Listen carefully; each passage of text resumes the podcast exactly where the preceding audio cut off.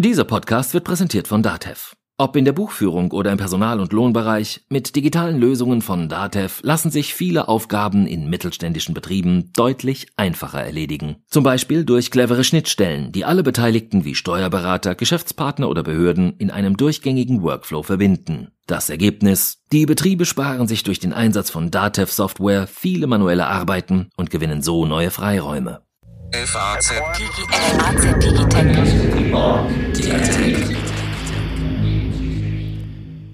Herzlich willkommen zu einer neuen Folge unseres FAZ Digitech Podcast Huawei. Über dieses Unternehmen spricht ganz Deutschland. Wie gefährlich ist seine Technologie? Wie ungefährlich? Die Amerikaner machen Druck, möchten, dass Deutschland und andere europäische Länder für den nächsten Mobilfunkstandard 5G keine Bauteile von Huawei verwenden oder möglichst keine. Darüber wollen wir heute sprechen mit einem Experten, den wir eingeladen haben, Ralf Steinmetz. Er ist Professor an der Technischen Universität in Darmstadt. Guten Tag, Herr Professor Steinmetz. Schönen guten Tag, Herr Armbruster. Ja, ich falle direkt mit der Tür ins Haus. Es gibt, wenn es um Huawei geht, eben einmal diese politische Diskussion, dass gerade Washington großen Druck macht rund um die Welt. Und es gibt, finde ich, andererseits diese technische Frage zu klären, mal, wie gefährlich ist denn diese Technologie wirklich? Was kann dieses Unternehmen denn machen oder was vermutet man, was vielleicht drohen könnte, wenn in den nächsten Mobilfunkstandard Bauteile von Huawei eingebaut werden? Deswegen als erste Frage mal direkt, warum ist es gerade jetzt, wenn es um 5G geht, so ein Thema? Warum war es das nicht bei 4G und bei 3G schon? Also ich glaube, das hätte auch bei 3G oder 4G ein sehr gutes Thema sein können, Herr Armbruster. Das ist keine Frage. Aber wir haben ja eine Situation jetzt, wo USA ganz klar America First ist und wir in Europa uns positionieren müssen und die Chinesen heute in der Situation sind, nicht irgendein Follower zu sein, sondern auf vielen Gebieten ein Vorreiter zu sein. Und so zum Beispiel das Unternehmen Huawei ist mit Sicherheit ein eines der Top-Unternehmen in dem Bereich des Mobilfunks 5G. Ich glaube, da, da, sonst wäre das genauso gut. Auch mit 4G und mit LTE hätte man das genauso gut diskutieren können. Also ein großer Anbieter, dem die anderen Konkurrenten momentan sozusagen eher ein Stück weit hinterherlaufen. Was ist denn aber eigentlich die Gefahr? Die Leute sagen ja, okay, wenn die Bauteile verwendet werden, dann könnte vielleicht Huawei oder hinter Huawei vielleicht der chinesische Staat Deutschland ausspionieren. Geht das denn? Kann man in diese Bauteile Spionagetools einbauen, die niemand entdeckt? Ja. Hm, ja, sag mal, es gibt ja, muss man so sagen, es gibt nichts, was sicher ist. Es gibt immer nur mit einer gewissen Wahrscheinlichkeit etwas sicher. Ich mache mal eine ganz einfache Analogie. Ich habe zu Hause einen Tresor, ja, mhm. den halte ich für sicher. Ja, und ich habe eine Haustür, auch eine moderne seit vier Jahren, die halte ich auch für sicher. Trotzdem bin ich mir genauso sicher, dass ein Schließdienst innerhalb weniger Minuten meine Haustür offen hat. Ja, und ich fühle mich aber zu Hause wohl dahinter, dies wissend. Ja. ja. Das heißt, es gibt eigentlich, und auch ein Tresor kann man natürlich öffnen. Und mit dem gewissen Aufwand, glaube ich, ist das, so ist das auch hier zu sehen, ist es eine Frage von Aufwand und Nutzen am Ende. Mhm. Ja, also wenn man sagt, jetzt mal der technische Anteil ist Aufwand und Nutzen. Wie weit habe ich dort Aufwände, ähm, dort etwas mitzuschneiden? Wie weit geht das? Ja, das geht. Ich würde nie sagen, es geht nicht. Man hat bis jetzt aber nichts gefunden, das muss man auch sagen. Also man hat nichts gefunden, wie man hier gesucht hat. Ähm, beispielsweise bei Fraunhofer wird sehr intensiv geguckt und in Sicherheitslaboren, auch in Darmstadt. Man hat nichts gefunden bis jetzt. Wenn es um, Huawei, um Huawei geht und dessen Teil, da hat man nichts gefunden. Also genau. Also an, an der Hardware keine keine geheime Schnittstelle an Huawei, die man bislang entdeckt hätte. Man hat nichts gefunden, aber das heißt noch lange nicht, dass es nicht geht. Das heißt auch nicht, dass man mit einem zukünftigen Release etwas einbaut. Mhm. Ja, Sie müssen ja auch mal sehen, der Code, das sind nicht irgendwie 100 Zeilen oder 1000 Zeilen, das sind Tausende von Zeilen. Ja, ja. Code, die sehr komplex sind und es ist nicht nur ein Gerät selber, das sind ja verschiedene Geräte, die interagieren. Mhm. Ja, und äh, deswegen sage ich, das ist, äh, davon kann man sich nie sicher, aber muss auch sagen, ob ich das jetzt einbaue oder ich baue etwas von USA, Intel, Qualcomm irgendwo ein, ja, ähm, das oder Cisco in Routern, ja, wer sagt mir, dass da nicht die NSA morgen sagt, jetzt will ich die Daten haben und Amerika toller Freund oder nicht toller Freund, weiß ich nicht mehr so richtig im Moment. Von mhm. daher ist das, äh, die Diskussion darf man nicht nur auf eine Firma und auf Land, ein Land abschieben, glaube ich. Okay, jetzt haben wir schon eine Unterscheidung getroffen, die Sie jetzt auch ähm, selbst gemacht haben, als Sie von Code sprachen. Hintertüren kann man also einbauen in Hardware einmal oder in die Software und beides ist schwer zu entdecken in der Hardware und in der Software. Wenn das 10.000 oder Millionen Zeilen Code sind, ist es dann im Prinzip nicht mehr nachvollziehbar, wenn es sich um proprietäre Software handelt vor allen Dingen. Ne, wenn ich den Quellcode hätte, dann könnte ich doch eigentlich das schon nachprüfen, oder? Zumindest können das unsere besten Leute. Richtig, da kann man es besser nachprüfen. Das heißt aber nicht, dass es da nicht, wir hatten zum Beispiel ein Beispiel mit VPN vor einiger Zeit, ein offener VPN. Code, also Virtual Private Network Code, da wurde auch dann entdeckt plötzlich, ah, das ist aber auch nicht sicher, obwohl der Quellencode immer offen war. Also mhm. es ist keine Garantie, aber man kann dann natürlich viel mehr machen, ja, und hat sehr viel mehr Möglichkeiten und ist bestimmt ein, sagen wir jetzt, in dem Sinne ein, äh, wäre offener Quellcode oder Open Source eine super Idee, aber äh, warum soll ich das als Firma machen, Herr Armbruster? Warum soll ich das machen? Warum soll ich meine äh, Diamanten offenlegen für andere? Ja, verstehe ich. Es ist kommerziell nicht so interessant. Natürlich ist es vielleicht eine Zwischenmöglichkeit, den Code bestimmten Einrichtungen nur zur Verfügung zu stellen dann? Ist das was, was vielleicht Deutschland Richtig. machen könnte im Umgang mit einem Richtig. Unternehmen wie Huawei, dass man sagt, okay, ihr müsst es nicht ganz transparent machen, aber wir haben hier zwei, drei wichtige Labors, die das für uns überprüfen und denen legt ihr das offen. Die müssen auch dann unterschreiben, dass sie nichts verraten und so weiter, wie das halt üblich ist, aber die testen das dann? Das ist bestimmt ein Weg. Ähm, ob der Hersteller sagt, na ja, ähm, sind die Mitarbeiter denn loyal oder so? Also, aber das ist mit Sicherheit mal ein, ein Weg, um Vertrauen zu schaffen.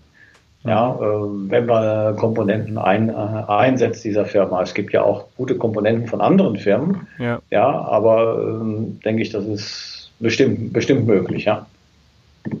Jetzt ist, ähm, finde ich, an der Huawei-Diskussion auch interessant, man fragt sich, soll dieser Konzern mitmachen bei 5G. Er ist aber auch schon sehr, sehr präsent in den Netzwerken, die hier sind.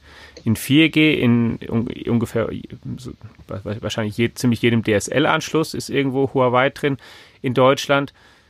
Das kann man jetzt ja auch nicht einfach von heute auf morgen rausbauen, wenn man jetzt da große Befürchtungen hätte. Das ist richtig. Also das ist mit Sicherheit drin. Es gibt zum Beispiel auch das deutsche Forschungsnetz. Das ist jetzt kein Netz für Mobilfunk, aber für die mhm. Äh, Verbindung aller, also vieler deutschen Forschungsinstitutionen, ja, mit, äh, mit dem Kernnetz und da werden auch Huawei-Komponenten, 2006 wurden die schon eingebaut, benutzt. Sie werden nicht auf breiter Front äh, als Router jetzt heute noch benutzt, mhm. aber sie werden als Teilkomponenten in den sogenannten Wavelength Definition Multiplexer sind die drin, die Geräte. Ja, mhm. da gab es auch damals schon eine Diskussion, sollen die drin sein. Aber in den Routern sind Cisco drin und da sage ich, na ja, ähm, Cisco unterliegt der NSA vielleicht. Wie sieht denn das aus? Mhm. Das darf ich auch genauso gut fragen. Ja. Mhm. Wie geht denn das, dass eigentlich so ein Unternehmen oder dass ein, ein Staat oder wer auch immer hinter so einem Unternehmen, dass der dann spioniert? Was, was passiert da denn konkret? Oder was, was, oder was, was, was, was kriegt der mit eigentlich? Okay, also Sie können erstmal, die Frage ist, wo ist es für jemand interessant? Ähm, gut, es ist interessant, im Prinzip Daten mitzuschneiden, ja, mhm. auch durchaus verschlüsselte Daten. Mhm. Also wer, für, wer kommuniziert mit wem, zu welchem Zeitpunkt, was passiert da und was kann ich mitnehmen? Es gibt Daten, die werden auf Klar, über Klartext übertragen, es wird Daten, die werden verschlüsselt, heute verschlüsselt übertragen. Vielleicht sind die Schlüssel aber in zwei, drei Jahren, kann man es entschlüsseln. Stellen wir mhm. mal vor, es wäre Quantenkryptographie, würde irgendwo einschlagen, richtig, dann könnte man mit schlagartig sehr viele verschlüsselte Daten äh, aus, sofort auslesen. Und wenn ich jetzt sagen mal ähm, im Dienste eines Staates wäre und müsste unbedingt, dann würde ich auf alle Fälle die Daten mal speichern. Man weiß ja nie, was man sie nutzen kann. Und dann Offline-Maschinen drüber laufen lassen und zu irgendeinem Zeitpunkt werden sie auch den einen oder anderen mitlesen können. Vielleicht ist auch nicht interessant, gewisse Sachen, aber manche sind interessant. Also das Mitlesen geht, wer mit wem kommuniziert, bekommen sie mit, zu welchem Zeitpunkt. Ähm, mhm. Sehr viele Header, also Informationen, äh, wo die Daten hinfließen, das ist nicht verschlüsselt, das bekommen sie sehr oft mit. Also das sind schon eine Menge von Informationen, die sie nicht haben sollten vielleicht. Wenn jemand uns großflächig sozusagen mitschneiden würde, mit uns meine ich jetzt sozusagen den Internetverkehr in Deutschland, das würde man aber doch merken, oder? Das würden doch die Betreiber eigentlich merken, weil es ja schon um enorme Kapazitäten geht, die dann auch jemand ja da rausbringen müsste. Das ist korrekt. Das würden Sie irgendwo, äh, kleine Daten merken Sie definitiv nicht, also prozentmäßig kleine Daten. Ja. Die würden Sie definitiv nicht merken, weil die einfach mitlaufen. Ja, äh, eine große Menge von Daten führt keinen Weg vorbei. Das würden Sie auf jeden Fall mitkriegen, gerade in, wenn Sie, sagen wir mal, Router-Traffic sich anschauen, warum ist da jetzt, ist da, sind da Anomalien dran oder so. Das ist korrekt, ja. Mhm. Richtig. Jetzt ist Huawei ja deswegen auch eben im Gespräch, weil es so ein führender Anbieter in dieser Netzwerktechnologie ist, der größte Netzwerkausrüster der ganzen Welt.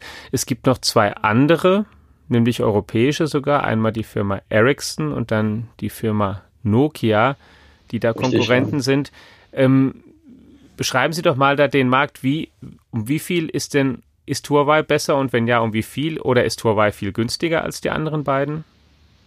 Also, sagen wir, wenn man dann mal den ganzen Markt anschaut nochmal, dann kann man sagen, es gibt einmal ich unterscheide mal China, andere asiatische, es gibt auch südkoreanische Unternehmen, die Chips liefern und japanische. Mhm. Ja, und es gibt in China auch noch äh, zum Beispiel ZTE und die China Academy of Telecom Technology, die Chips machen und auch hunderte von Patenten haben. Ja, und mhm. dann gibt es, wie gesagt, in Europa genau die beiden von Ihnen genannten, den finnische, die finnische Nokia und die Ericsson, die sehr viel zum Beispiel auf dem amerikanischen Markt auch einbaut heute. Mhm. Das ist richtig. Und es gibt in den USA gibt es einen Qualcomm als einen Chiphersteller und vor kurzer Zeit, ein Jahr ungefähr, hat ja Apple auch die Modem-Sparte von Intel übernommen, weil die genau äh, 5G-Chips haben, die also teilweise auch von Infineon, frühere äh, deutsche Firma stammt. Ja, das, mhm. Die gibt es also auch noch auf dem Markt. So, jetzt zu Ihrer Frage. Ähm, ja, Huawei hat sehr viele Komponenten, hat auch sehr viele Patente, das muss man auch sagen, ja, und hat äh, Gesamtsysteme ja, und äh, versucht auch auf dem Weltmarkt führend zu sein. Und äh, innerhalb des äh, Asiate, innerhalb des chinesischen Marktes gibt es eine sehr harte Konkurrenz. Im Ausland äh, agierend würde ich sagen, na ja, da können die wahrscheinlich sogar mit Dumping sehr gut operieren. Also das wird von China sehr unterstützt, um sagen wir auch die Seidenstraße in Richtung IT in den Griff zu kriegen, ja. Und da sind die, und deswegen sage ich, schon harte Konkurrenten preislich, aber die sind auch fachlich top, muss man sagen. Sind wirklich gut. Und wie viel günstiger ist denn Huawei? Wissen Sie das? Also sagen wir mal im Schnitt, natürlich gibt es viele verschiedene Bauteile, haben Sie auch schon gesagt, aber so, dass wenn man eine Idee hat für eine Größenordnung, wie viel günstiger ist Huawei als Ericsson oder Nokia? Da findet sich, sagen wir mal, sagt keiner was irgendwie öffentlich. Ich würde mal, also nach dem, was ich gehört hatte, irgendwo 25 Prozent tippen. Aber das ist ein reiner Tipp jetzt, ja. Sage ich, ich habe keiner der Hersteller sagt Ihnen irgendwas, aber das ist max, sagen wir, mehr ist es definitiv nicht. Mhm. Ja, und äh, aber da irgendwo in dem Bereich wird es sein. Aber das sind gigantische Mengen und die haben auch, wie gesagt, sehr gute Systeme, sehr gute übergreifende Systeme. Viele Firmen, wie zum Beispiel in Südkorea, hat ja sehr viel ausgerüstet. Die haben ja LG und haben Samsung. Samsung hat sehr, sehr viele Patente weltweit. Ja, aber die haben nicht die Komplettsysteme überall. Okay. Ja, und Huawei, genau wie äh, Huawei versucht hat, die, wie wir auch, sagen wir, Nokia und Ericsson versuchen, die Gesamtsysteme aufzubauen. Jetzt ist es ja so, dass das deutsche 5G-Netz sozusagen man ja auch sich mal betrachten kann oder dann auch die, die, die breitere Mobilfunkinfrastruktur in verschiedenen Abschnitten. Die Unternehmen, die einmal die sprechen davon, dass sie sozusagen, es gibt die sogenannten Kernnetze, über die man nachdenken ja. kann, was man da einbauen soll. Dann gibt es den Teil, der in Anführungszeichen dann eben nicht Kern ist. Und dann ja. gibt es, was jetzt gerade bei 5G ja wichtig ist, die sogenannten Campusnetze, also Unternehmen, die für sich lokal 5G-Netze einrichten, mit der Idee, dass sie eben das natürlich nur für sich brauchen, Stichwort Industrie 4.0, intelligente Fabrik, die mhm. eben dort ihre mhm. Daten verarbeiten wollen, die aber vielleicht gar nicht mit, mit, dem, mit dem Gesamtnetz so verbunden sein müssen, sondern eben das da für sich brauchen und ihr eigenes Campusnetz wiederum abschirmen vor dem Rest und Jetzt würde ich gerne mit Ihnen einmal durchgehen. Vielleicht kann man ja auch sozusagen zu einer Lösung kommen, ohne jemanden auszuschließen. Zum Beispiel, wenn man sich überlegt, in welche Netze baut man eigentlich welche Teile ein. Deswegen lassen Sie uns mal beginnen mit dem, Was sind denn die Kernnetze und sollte man in den Kernnetzen jeden einbauen? Gut, Kernnetze ist, man unterscheiden Kernnetze und Zugangsnetzbereich und dann gibt es jede Menge Netzkomponenten dazwischen noch. Kernnetz ist eigentlich den, die äh, Geräte oder die Systeme, die ähm, alles, äh, also wie bei Flughäfen, manchmal eine Analogie ist vielleicht einfacher. Ein Flughafen haben sie Flughäfen wie Mannheim, ja, oder ja. Nürnberg, das sind kleine Flughäfen, und dann haben sie sogenannte Hubs wie in äh, Frankfurt, München, ja, die also weltweit sehr gut verbunden sind. Dann kann man von München, Frankfurt fast überall auf viele Flughäfen der Welt, also was weiß ich, Atlanta fliegen oder nach Singapur. Ja, und das sind dann wieder so große Hubs, die große Flughäfen, die jeder mit jedem verbunden ist und eine sehr hohe Datenmenge ist. Die bilden quasi das Kernnetz. Mhm. Ja, so, und so ist das bei den Routern auch. Da gibt es ein paar Router, die sind auch meistens nicht nur mit einem weiteren, sondern mit vielen verbunden. Ja, sehr vermascht, sehr fehlertolerant. Und da geht, äh, sind optische Netze heute. Ja, und da geht dann eine Leitung 40 oder 100 Gigabit pro Leitung und die haben dann 48, ich weiß nicht wie viele Ports. Ja, und verbinden dann äh, quasi die Autobahnen, wo die Daten zusammen aggregiert weiter verteilt werden. Das gibt es in den Ländern und zwischen den Ländern auch. Das ist quasi das Kernnetz. Das ist zum Beispiel auch sehr viel Cisco ist dort verbaut auch. Ja, ist auch ein, ein Hersteller, der dort sehr Juniper, Cisco, die da auch sehr aktiv sind auf dem Markt. Soll da Huawei dabei sein oder nicht? Huawei ist da an vielen Stellen heute dabei, wie zum Beispiel bei diesen Anschlüssen von diesen optischen Netzen. Sind da so überall Teilkomponenten eingebaut? Ähm, sollen die dabei sein oder nicht? Ähm, also ich bin äh, auf der einen Seite, von der technischen Seite würde ich sagen, nie auf einen Hersteller setzen, immer eine Kombination haben, ja, sodass wenn an irgendeiner Stelle irgendwas ausfällt, irgendein Problem besteht, man auf einen anderen Hersteller äh, noch etwas mit einem anderen Hersteller bauen kann, also eine gewisse Redundanz haben. Ja, das ist von der technischen Seite, glaube ich, wichtig. Ähm, wenn man die nicht politische Seite, wenn man das nicht politisch sieht, dann äh, würde ich durchaus Huawei ganz klar mit einbauen, aber wie gesagt, immer mit einbauen, keinesfalls exklusiv. Mhm. Ja, so wenn man das politisch jetzt sieht, dann muss man sich genau überlegen, wen baut man dort ein und was nimmt man im Kauf. Es geht ja nicht so, dass ich sage, es gibt, ich kann das alles mit äh, rein, sage ich mal, hessischen Komponenten aufbauen. ja, weil Bayern böse ist oder irgendwo, ja, sage ich mal, im Extremfall, ja. oder europäische, es wird immer irgendwelche Chips geben, die ich von woanders mit einbaue, das muss man auch sehen. Aber ich kann ähm, die Wahrscheinlichkeit minimieren von irgendwelchen Problemfällen, Ausfällen und ich muss ja auch das Wissen haben, so etwas zu betreiben, sowas im Notfall aufzubauen. Und wenn ich dann auf Techniker dieser Firma nur angewiesen bin, ist das ja auch, kann das ja auch zum Problem führen. Ja. Egal, ob das jetzt Cisco, äh, Huawei oder äh, irgendjemand ist. Ja? So, und ich bin, sag mal, für mich ist es, wäre es ganz wichtig, alles, was kritische Infrastruktur ist und IT, Wasser ist eine kritische Infrastruktur, Wasser brauchen wir, Strom, mhm. und genauso brauchen wir heute IT. Ja, und da muss man einen Teil des Netzes wenigstens so ausrichten, dass es äh, in kritischen Situationen, ob das jetzt äh, Katastrophen sind oder ob es irgendwelche ähm, kriegerischen Auseinandersetzungen sind, äh, Cyber, sage ich jetzt mal, Cyberkriege irgendwo, dann äh, trotzdem ähm, den Betrieb aufrechterhalten kann. Das halte ich für extrem wichtig und absolut unterschätzt in der Öffentlichkeit. Und das kommt gerade durch 5G so ein bisschen im Moment hoch.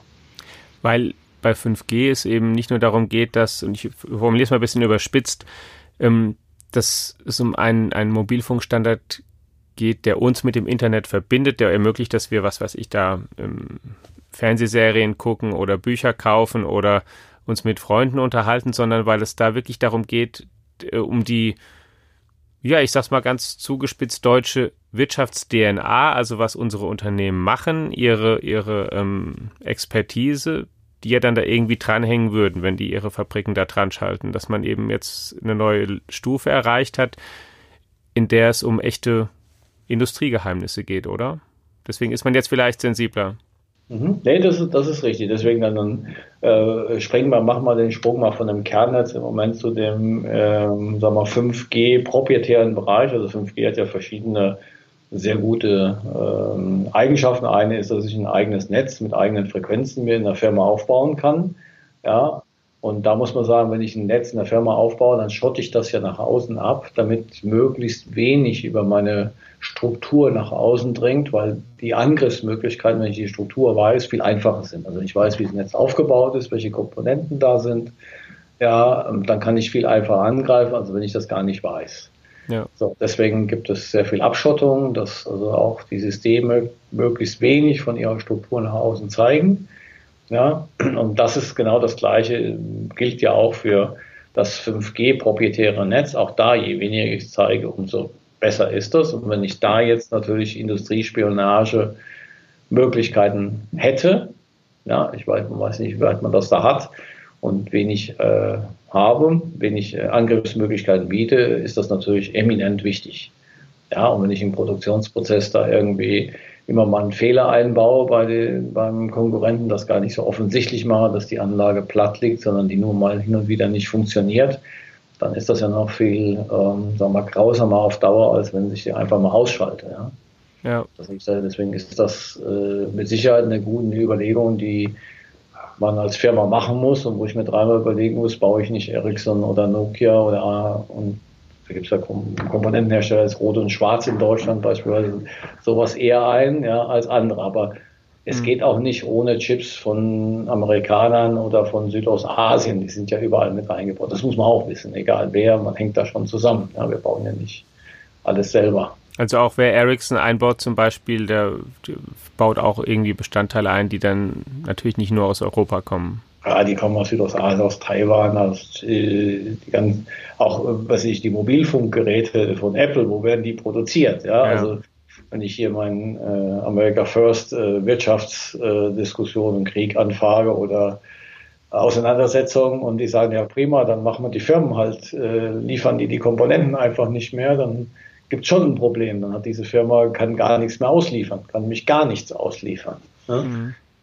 Deswegen sage ich, da, da ist man schon noch immer verwoben, was ja auch okay ist. Ja? Aber man muss halt wissen, dass gewisse Komponenten da sind. Aber wir sollten nie ganze Systeme und ganzes Systemwissen weitergeben, sondern immer Teilkomponenten und an der Forschung und an der Frontentwicklung aktiv sein hier. Müssen wir unbedingt. Okay, also das nehme ich schon mal sozusagen als eine Erkenntnis mit, was Sie jetzt gesagt haben über die Kernnetze und die, die sozusagen die, die, die, die wichtige Gesamtinfrastruktur. Da technisch verschiedene Anbieter zulassen, auf jeden Fall sich nicht von einem, und zwar fast egal, wo der herkommt, abhängig machen. Und wenn es um zum Beispiel sowas wie die Campus-Netzwerke geht, da dann schon noch vielleicht genauer hinsehen und da noch genauer überlegen, okay, können wir da deutsche oder vielleicht europäische Hersteller vor allen Dingen einsetzen, also Firmen, die man, das ist ja vielleicht auch mal ein Thema, die man vielleicht auch mal hier haftbar machen kann oder hier verklagen kann, wenn irgendwas nicht funktioniert. Das geht ja wahrscheinlich mit außereuropäischen Firmen auch nicht ganz so leicht, oder? Das kann man zwar auf dem europäischen äh, Europa verklagen, aber ob das dann so viel Effekt hat, wie wenn ich europäische Firma hier verklage, glaube ich nicht. Ja, das ist, da haben Sie vollkommen recht. Das ist mhm. äh, mit Sicherheit auch so. Ja, korrekt. Mhm. Jetzt würde ich gerne mit Ihnen mal darüber sprechen, nachdem wir das technisch diskutiert haben, wie sich eigentlich Deutschland verhalten könnte jetzt als Land und dann auch, wie sich jedes Unternehmen verhalten könnte. Jetzt haben Sie einen mal schon ausgeführt, dass Sie selbst der Ansicht sind, kritische Infrastruktur muss hier auch sozusagen, ich nenne es mal, beherrscht werden. Also zumindest sollte Deutschland versuchen, möglichst viel dann hier auch selbst herstellen zu können oder selbst das Wissen darüber zu haben.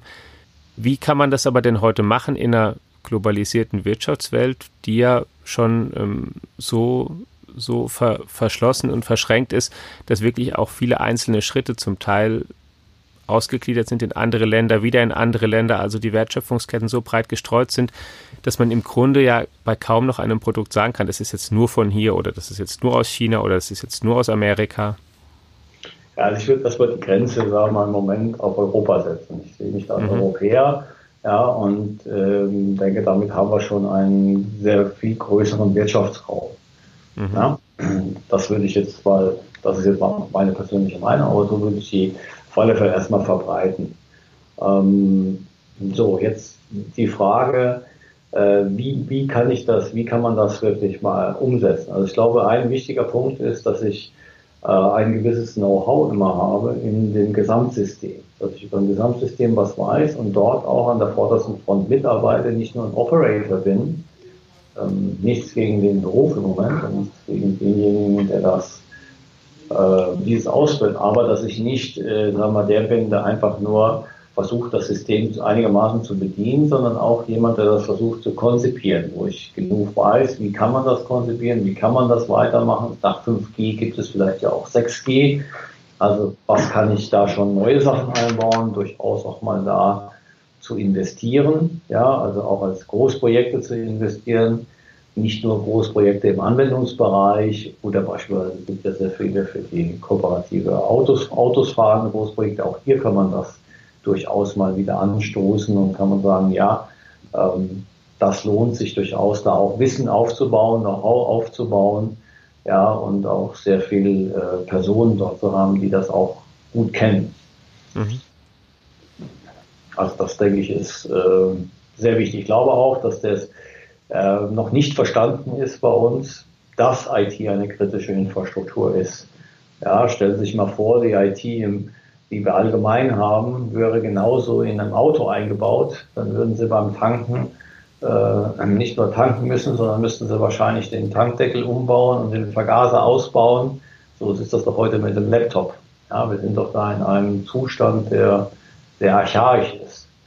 Ja, das funktioniert ja keineswegs rund heute. So, und deshalb denke ich, müssen wir da mal sehen, dass IT ist eine kritische Infrastruktur. Smart City, ja. Jeder hat ein Mobiltelefon.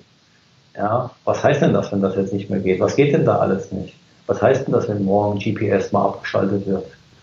Ja, oder, oder irgendwie mal ein bisschen verschoben wird? Was geht da alles nicht? Wir verlassen uns 100 Prozent darauf. Ja, und wir müssen auch mal überlegen, wenn das nicht funktioniert, was heißt das denn? Ja, und ich glaube, dass da durchaus, da gibt es auch Initiativen, da gibt es auch äh, beispielsweise in Hessen Löwe Zentrum wird damit kreiert, die sich damit mit kritischen Infrastrukturen für IT beschäftigen werden. Und ich glaube, da muss noch viel passieren.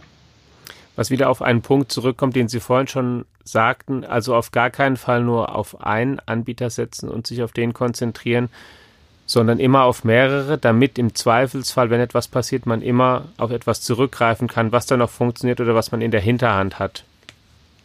Korrekt. Man kann das ja auch sagen, man kann ja auch von verschiedenen äh, Industrien lernen, wie beispielsweise die Raumfahrt, die operiert ja oft so, dass sie sehr alte Komponenten einsetzt, von Generationen, viele Generationen davor, ja, aber da weiß man, wie das funktioniert. Da läuft kein aktuelles äh, super neuestes Betriebssystem irgendwo, sondern da versucht man Sachen laufen zu lassen, die über Jahrzehnte erprobt sind. Das ist auch eine Methode, was robust zu machen.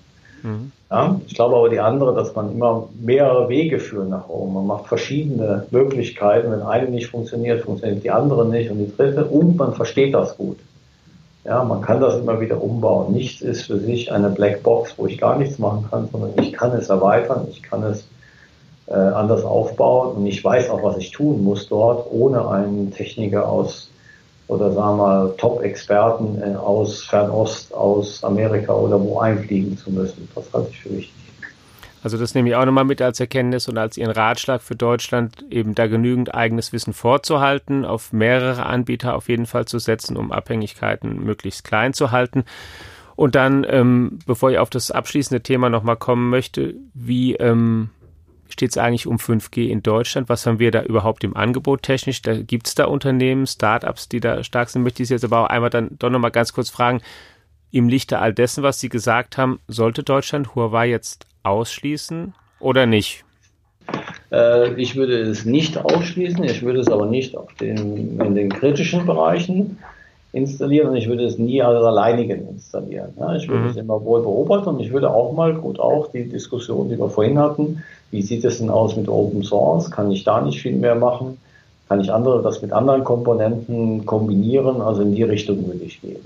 Ich glaube, das ist wichtig. Ja, ich glaube auch in Zukunft wird es sehr viel mehr von der Firma Huawei und von anderen chinesischen oder äh, asiatischen Firmen auch noch geben. Und dann sozusagen zum, zum Schluss der Blick mal auf das, was wir jetzt tatsächlich an Technologie in Deutschland hier schon haben. Wir haben ja besprochen, wir haben keinen großen Netzwerkausrüster, werden wir auch vermutlich nicht in den nächsten zwei oder drei Jahren haben. Wer weiß, ob wir irgendwann mal wieder einen großen haben. Aber ist, Deutschland ist ja auch kein 5G-Niemandsland. Andererseits, da gibt es ja in, in, zum Beispiel in Dresden das 5G-Labor von Herrn Fitzek. Es gibt andere. Können Sie da mal sagen, was wir eigentlich haben und worin wir vielleicht da mal gut sind? Also es gibt durchaus, sagen wir, Firmen, die oder kleine Firmen, die im optischen Bereich arbeiten. Es gibt zum Beispiel größere Firmen wie Rode und Schwarz, die einen Komponenten für 5G und Messgeräte mache. Es gibt eine Start, es gibt, würde man sagen, mehrere Start-up-Szenen. Eine ist bestimmt in Berlin, eine ist in Dresden. Und um alles, was 5G ist, äh, hatten Sie eben ja auch schon korrekt erwähnt. Es gibt aber auch Start-ups, äh, beispielsweise im Bereich Hans Schotten ist ein sehr bekannter Mann in dem Bereich, auch im mhm. Umfeld von Saarbrücken, Kaiserslautern, DFKI. Mhm. Ja, also da, deswegen, da gibt es durchaus äh, Initiativen und auch werden auch, sagen wir, eines der Exzellenzinitiativen ist auch im 5G-Bereich. Ja, und die also dann jetzt nicht die heutige Generation, aber in der nächsten Generation arbeiten. Und das ist auch ganz wichtig, dass wir das mitdefinieren, dass wir da Standards setzen.